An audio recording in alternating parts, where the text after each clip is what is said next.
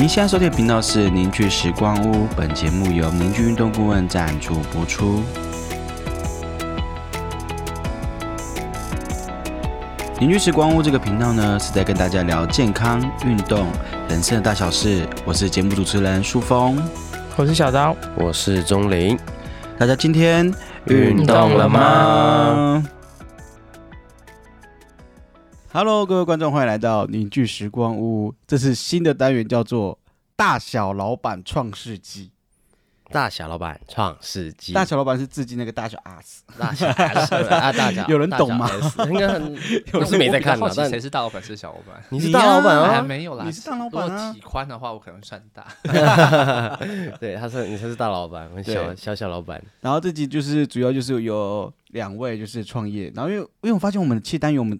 有排行榜嘛？然后只要是关于创业的单元，然后那个排名都会很前面。嗯，对，真的。然后就刚好就邀请到，因为你们两个也认识很久了。哦，很好像好几年，我还是学生就认识袁明了。其实没认真记啦，就从上次上个世纪到现在。对，差不多，差不多大概两两三百两三百年吧。四五百。好啦，OK 啦，OK 啦。然后那个袁明可以先帮我自我介绍一下吗？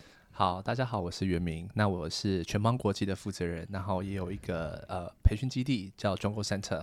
那在台北市光复南路一号地下一楼。那我的全邦从开业到现在应该有十一年的时间了，十一年。全邦第一个创业的，他是我第一份工作，那他也会是我人生的最后一份工作。哇哇！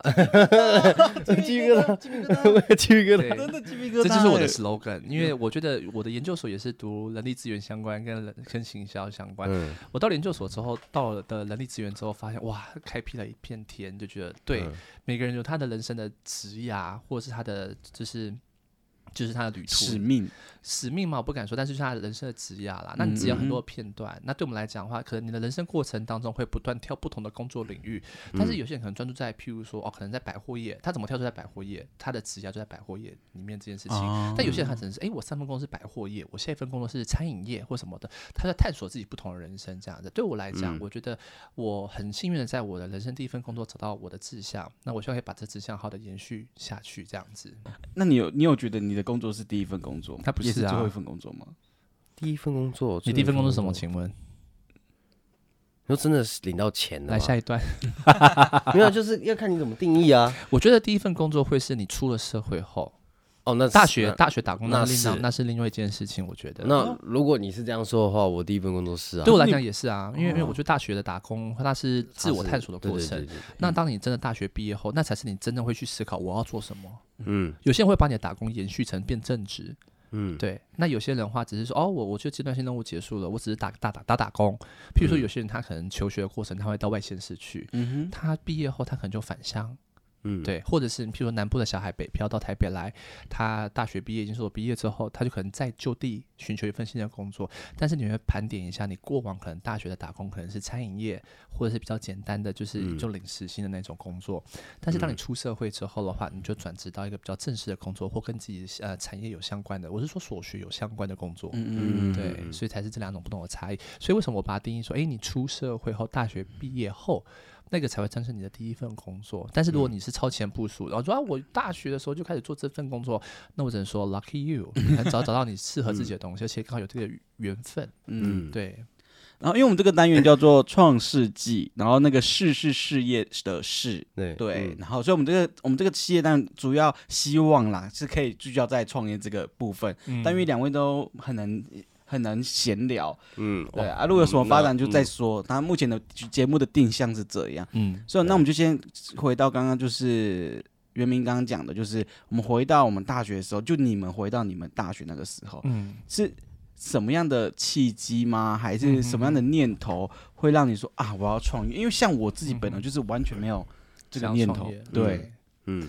其实，呃，我跟你讲，我我的工作，如果要把我大学的工作经验纳进来，我自己来盘点的话，是很有趣。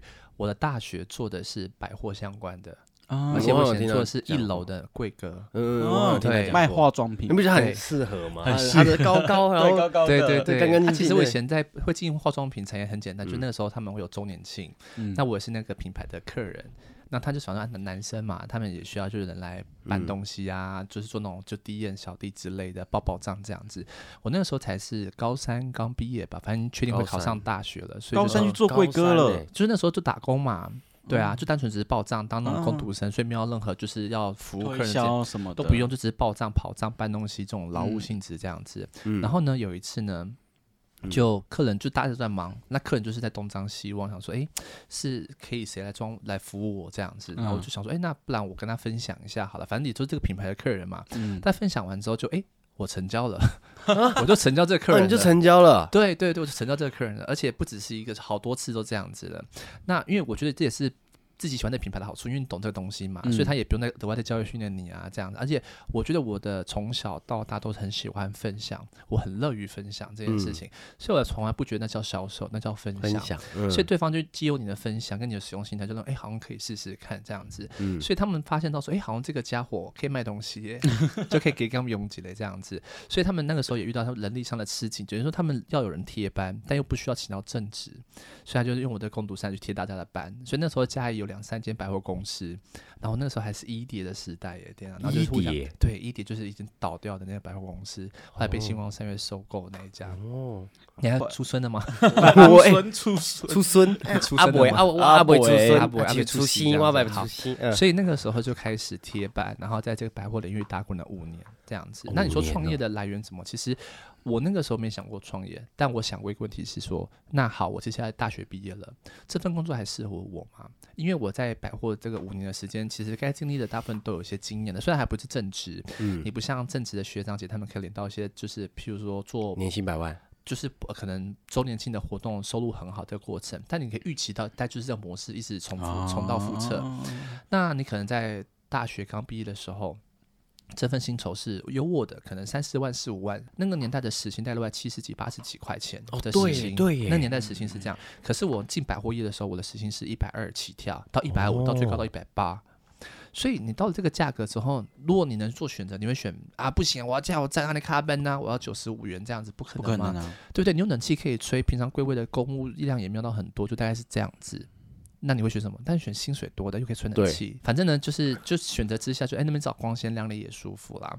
嗯，但是你能预期到说，哎，你可能大学刚毕业后这薪水也 OK，但是如果你去思考这份薪水一直延续，因为在嘉义嘛，你不是说在台北这种比较都市化区域这样，你在想到这个薪水大概三十几岁后可能。就是大概这样子了，你没有什么可以翻倍的机会，嗯，所以那个时候，但我还不知道我要做什么，嗯，然后我觉得那个时候人生老天给我一个很好的机会，就是我在我大学的时候，因为有身体的气胸的关系，所以我可以不用当兵，嗯，所以呢，我就大家去当兵的时候，我利用我不用当兵那一年时间开始探索自己。那我探索的过程是先去补习班学英文，嗯，对，为什么？因为那时候想说，慢考研究所好，因为那时候年代很流行考研究所，嗯，然后呢，我就开始去补习英文。然后呢，就疯狂哎，真的是，当你有个方向之后，就每天窝在补习班。我可以从早上大概九点十点的第一堂课，一路上上到晚上的大概七点八点最后一堂课，因为它是它可以无限上嘛，它是线上的，没有，它是实体的。然后实体还可以无限上，对，无限上。所以那时候它是新开的补习班嘛，就像地球村那种吧，就是巨匠这样，巨匠，对。然后就窝在那边，然后疯狂每天就是听啊，然后因为脸皮比较厚，很敢讲这样子。然后就开始疯狂累积了八个月的的补习的经验。那过程当中呢，有一次，因为我我的我是读相关科系出来的，对运动也觉得还不错。可是嘉义的环境是缺乏这个健身场馆的环境，对。所以那个时候有一次，我看到我一个学弟他在玩 T R X。哦，T R 就选掉旋转，我说哇塞，这个东西 amazing 哎，就是怎么那么的 fancy，就两个绳子挂在单杠上面就可以做好多好多事情。嗯，我就开始好奇问他，然后他那个时候说，哎，学长这个价格在一条就是一万多，那个时候才一万出头。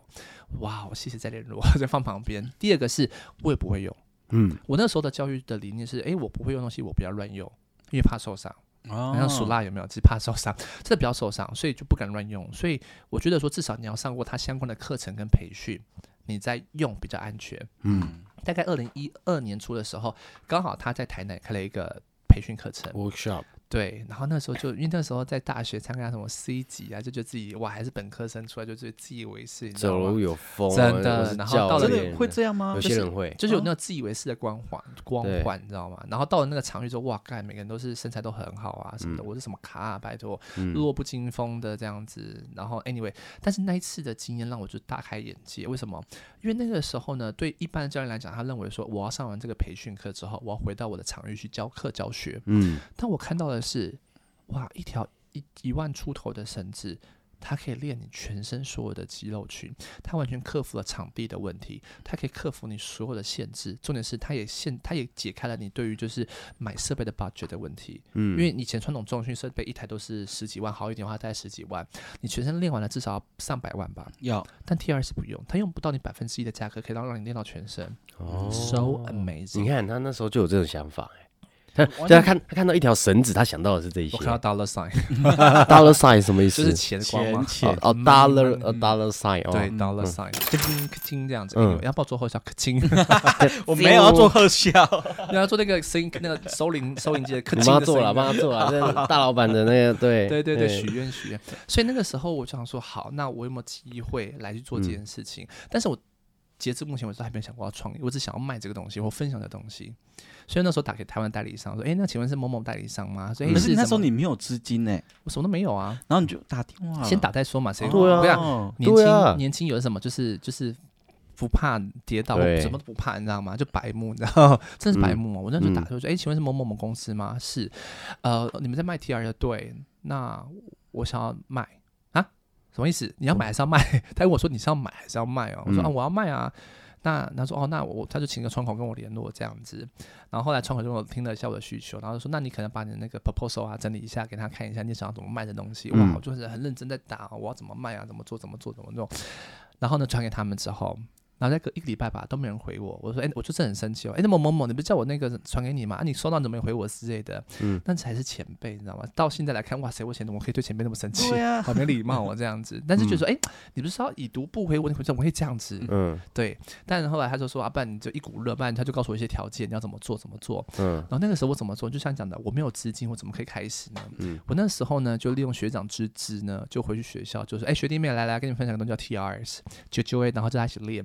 我那时候套点。用到我在学校的那个足球场上面绑了一两条绳子就开始练，然后那时候因为其实可以团购下来的的价格其实蛮优惠的，那我想说反正我也没有赚你们大家钱，我就是先冲破第一个坎，让我有这个机会成为这样的角色，经销商的角色再说，然后我就先团大家，我团成了。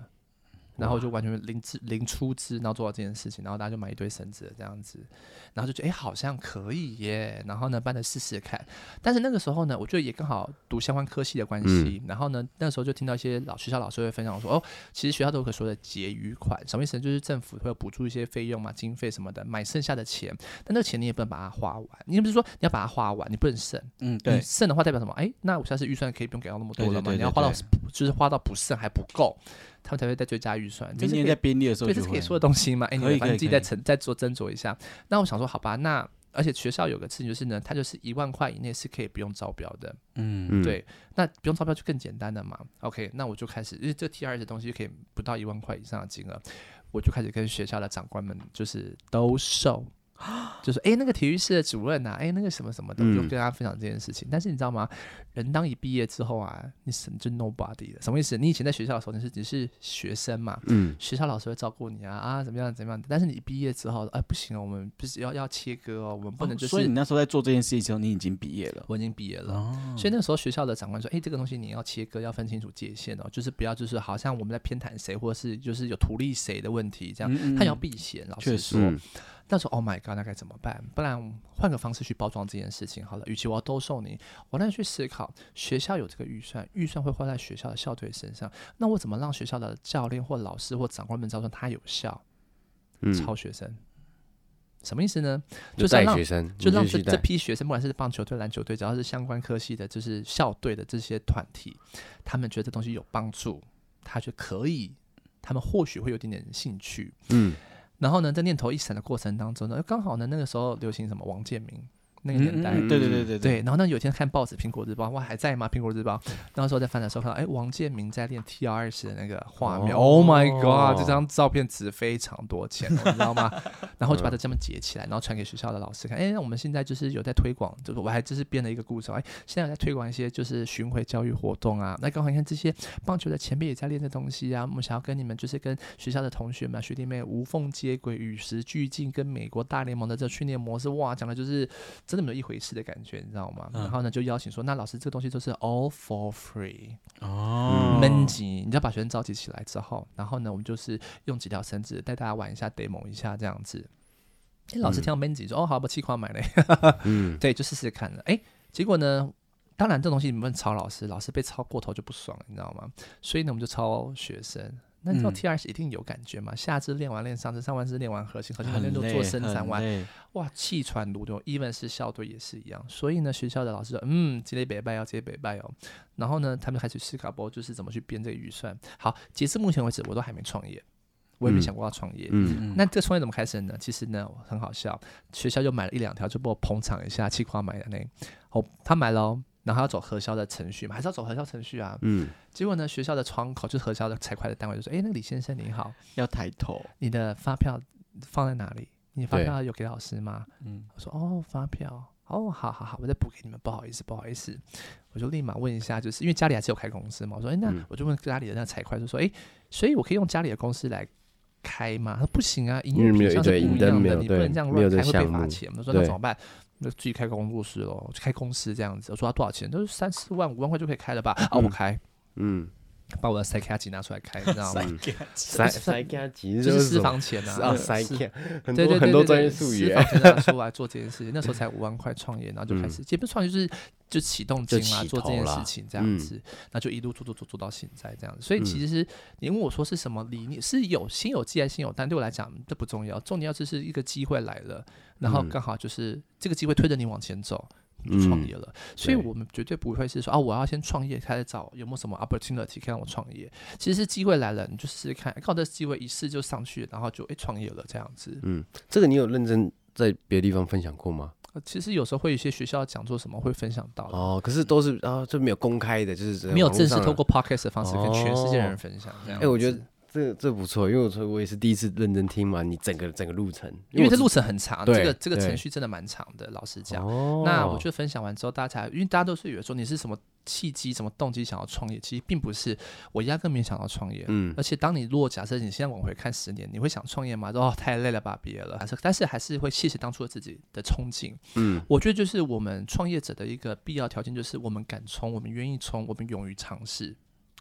对，我觉得，我觉得我听起来也是这个东西，因为在在你看，像我刚刚反应就是，我听到你没有资金的时候，其实我我大概就会在那边就退步了。嗯。嗯嗯，我会觉得一定要有钱，要有十万、二十万，对，我要有钱，然后我要确定这东西是感觉是一定能做的，然后我不会亏钱，我才干下去。其实这是我们我们当老板的傻劲啊。有句话我说的很好，就是没有东西准备好的，嗯，就是你不要等到一百分了才出发，嗯嗯嗯，但是你可以出发后越来越好。哦，所以就是所以对我们来讲就是打带跑的概念，对，就是你完全就 never know never try，你知道吗？就是试了才知道哦，这样可行，这样不可行。因为对我们来讲，年轻的本钱是什么？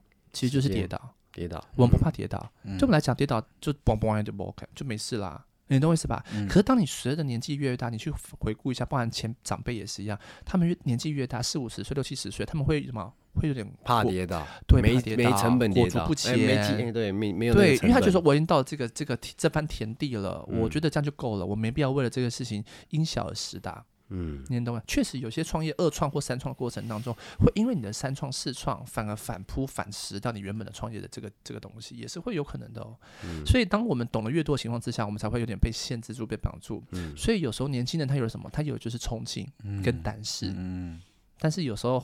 有时候害的也是这个冲劲跟胆识，你知道吗？嗯但是对我来讲，那就是每个人生的课题，你必须要自己学完这个课题，才可以去写解下一个篇章。嗯，对啊，没有错。蛮酷。那钟理呢？你听到他讲这句话，你的想法，或是跟你自己当初那个呃还未创业前的你，你有没有什么共鸣可以跟大家分享的？其实基本上我觉得有共同的东西，就是我也不是想创业，我我很简单，我就是我想要有一个自己的空间，做自己。想做的事，我在做现现在大家看也是很不一样嘛。你在想我六七年前我在做的时候是更更标新立异，人家在健身房里面调身，坐着调身体，我们在干嘛？因为我会坐在那个坐着调，对，我坐在 bench 上面，就是坐在 bench 上面，然后把他手调一调，说好来你做卧推，然后推完哎不顺，然后再调一调啊，你再推啊顺了，然后我们开始练。我以前就在这样做，然后所以就很多人就看不懂我在干嘛，所以我一开始是去外面场租嘛，然后。我就觉得大家一直在看我在干嘛，我觉得很多人在抄袭我，就是我会看到开始会感觉到有人想要学你，还是模仿你，嗯，或是就是会有异样眼光，或是有人就想抄袭你，我就觉得很讨厌那种感觉，嗯哼哼。然后就因缘际会下，就会就家里就跟朋友聊天，就发现哎，他们在板桥有一个这个这个空间，然后我就我就真的是随口说一句说，哎，那不然我来去开自己的工作室好了，嗯。嗯，我我是这样开始的，所以。那时候就真的没有想那么多，我就是来，然后有自己的空间。我那时候想法很简单，我希望有一个自己的空间，然后可以带好我所有相信我的学生、选手这样。嗯，然后其实我也是基本基本上算是什么都没有开始。当然一开始有借了跟银行借了一点钱装潢嘛，然后但我没有客人，然后选手也都是那时候的选手基本上都是赞助，收非常少的钱，可能两三个小时收五百块开始。所以我我我就是。那怎么讲？我也是一股傻劲吧。就我没有想过，很多人就说你都没有担心失败吗？我说我真的还没想过会失败，我不知道怎么失败。就那时候是有一种猖狂的一句话，我不知道怎么失败。就是不是啊啊，我就做啊啊，我就做这件事。是是，应该是这么讲，你没有想过你会失败。我觉得更猖狂，我觉得是这样子啊。其实中影的契机点在是他想做这件事情，而这件事情在市场当中，他的这个光谱是没有的。对，他缺乏有一个重点。如果假设说今天在市场当中有这个环境，他搞不好全面实习、全面投入、投履历表、全面上班之类的。你讲到一个重点，对，但是因为市场没有，对市场，我我不知道我去哪里啊。我那时候想说，那个做的跟我又不一样，这里做的跟我不一样，我能去哪里？对，我那时候一直想找，那时候白白宝宝，你知道吗？那个尼西小教室，我有想过那边比较像。类似。类似一点，可是他们都找物理治疗师，然后我跟他们去有去他们上他们 workshop，我觉得好像跟他们没有那么 那么 match 那个频率，我想就反正最后也没地方去，所以我最后就是选择创业，所以也当时候就是也是真的是什么都没有，就一个傻劲，而且你看我那时候创业之后，呃，怎么讲？你什么东西都是全新的，你没有你没有 case，我呃我还记得我刚来。门刚开，就是刚开张吗？这都弄好有东西的时候，我直接叫对面阿公来。他常常会走出来散步。他那时候刚好出车祸，嗯，然后他就每天在练习走路。然后有一天，因为我没客人嘛，然后我就叫哎阿公，那个你怎么了？然后跟他聊聊天，然后说你来我帮你调，就从这样开始。嗯，对，有这样的故事，然后就把他就。来调了两三次、三四次这样，然后我就觉得，哎，有看到他走路就越来越进步，就更怎么讲，就是就是做，那时候就是做而已。然后有没有讲到说他进程的嘛？我的进程就是我开始用，就是用脸书去丢一些校队，丢一些运动员，告诉他们说我在做什么，嗯，然后我原本有在配合的运动员有哪些项目什么的。然后就从这样子开始，就一直找很多，就是我觉得顶尖的不是顶尖的都有，我就都丢出去，然后让他们来体验我在干嘛。然后一开始的体验就是没有收费的嘛，一样 for free，然后把送把事情做好做完美，让他们感觉到哦，这东西可以带给我身体有价值。然后就这样一个传出去，一个传出去，然后写文章，然后慢慢的哎，开始有有人来问。然后从一开始收比较低的费用，慢慢慢慢做到现在这样。嗯，Hello，各位听众、各位观众，大小老板，第一集我们先到这边告一个段落。这一集呢，我们其实预计要录三十分钟，但我们实际上呢，袁明跟钟林他们聊了一个多小时，然后其实分享了很多他们的生命经验。然后这一集呢，主要在讲他们以前创业的一些动机，然后为什么会创业。第二集、第三集呢，我们会再陆续讲到说，哎，他们怎么认识啊？然后他们对于彼此的一些看法。非常多火花，然后小编真的是很难以招架，因为他们两个磁场都太强了，我的天呐！所以大家可以期待一下吧。然后本节目呢会是双周更，有可能会呃隔周或者周间的时候，不一定会在礼拜一播放啊。如果小编剪得出来的话，小编会尽力去剪的。好，那我们就到这边喽，大家下次见，拜拜。